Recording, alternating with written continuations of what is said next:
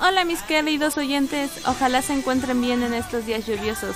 Este será considerado el primer capítulo del podcast, así que pónganse cómodos y comencemos. Todos tenemos aquel anime que nos dio paso a los siguientes.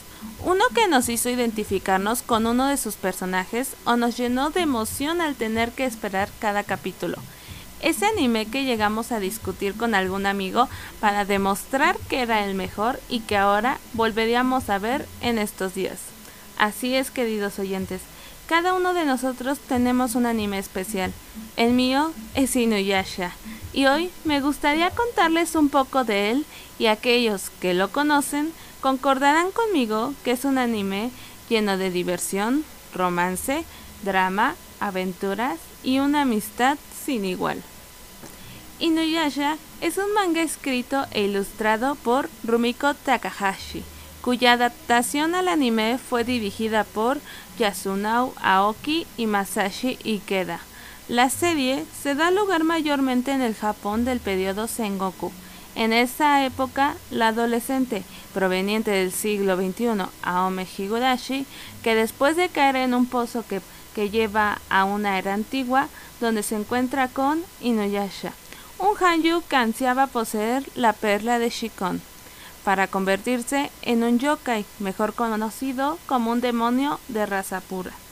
Pero que al enterarse que Aome causó la fragmentación de esta, debe aventurarse a recuperarla parte por parte, ya que comienzan a aparecer villanos que atentan contra la vida de nuestros protagonistas.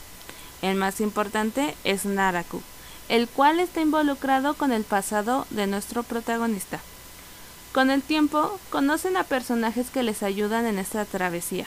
Los más importantes son Miroku, un monje que al recibir la maldición de sus antepasados a causa de Naraku, se une a esta búsqueda. Nuestro segundo sería Shippo, un pequeño zorro demonio que perdió a su padre por culpa de los hermanos Trueno, pero al ser salvado por Aome, decide unirse al equipo.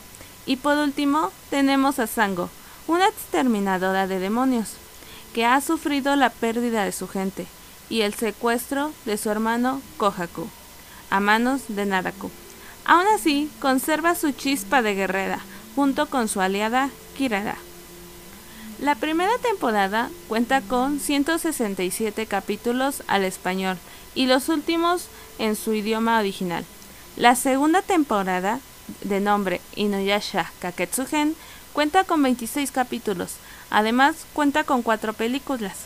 La primera, Inuyasha, El amor a través del tiempo. La segunda, Inuyasha, El castillo de los sueños. Tercera, Inuyasha, La espada conquistadora. Y cuarta y última, Inuyasha, El fuego en la isla mística. De estas cuatro he de decirles que mi favorita es la segunda, El castillo de los sueños en el espejo, ya que se muestra el amor que se tiene a Ome Inuyasha y el cómo ella acepta del todo a Inuyasha, sin importarle que este sea un híbrido.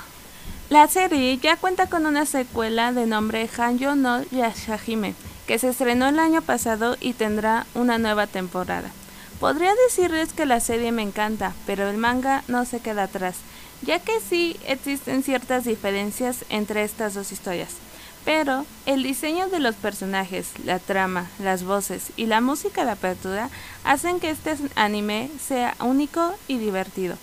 Para mí fue uno de los más importantes en mi adolescencia y espero que ustedes le den una oportunidad a futuro. Bueno, mis queridos oyentes, me despido por hoy y los invito a dejar sus comentarios en mis redes sociales sobre el tema que les gustaría que les platicara en el siguiente podcast. Pueden encontrarme en Instagram, TikTok y Twitter como El Rincón de Adelaida para enterarse de mi siguiente transmisión. Yo soy Adelaida y nos vemos pronto. Adiós.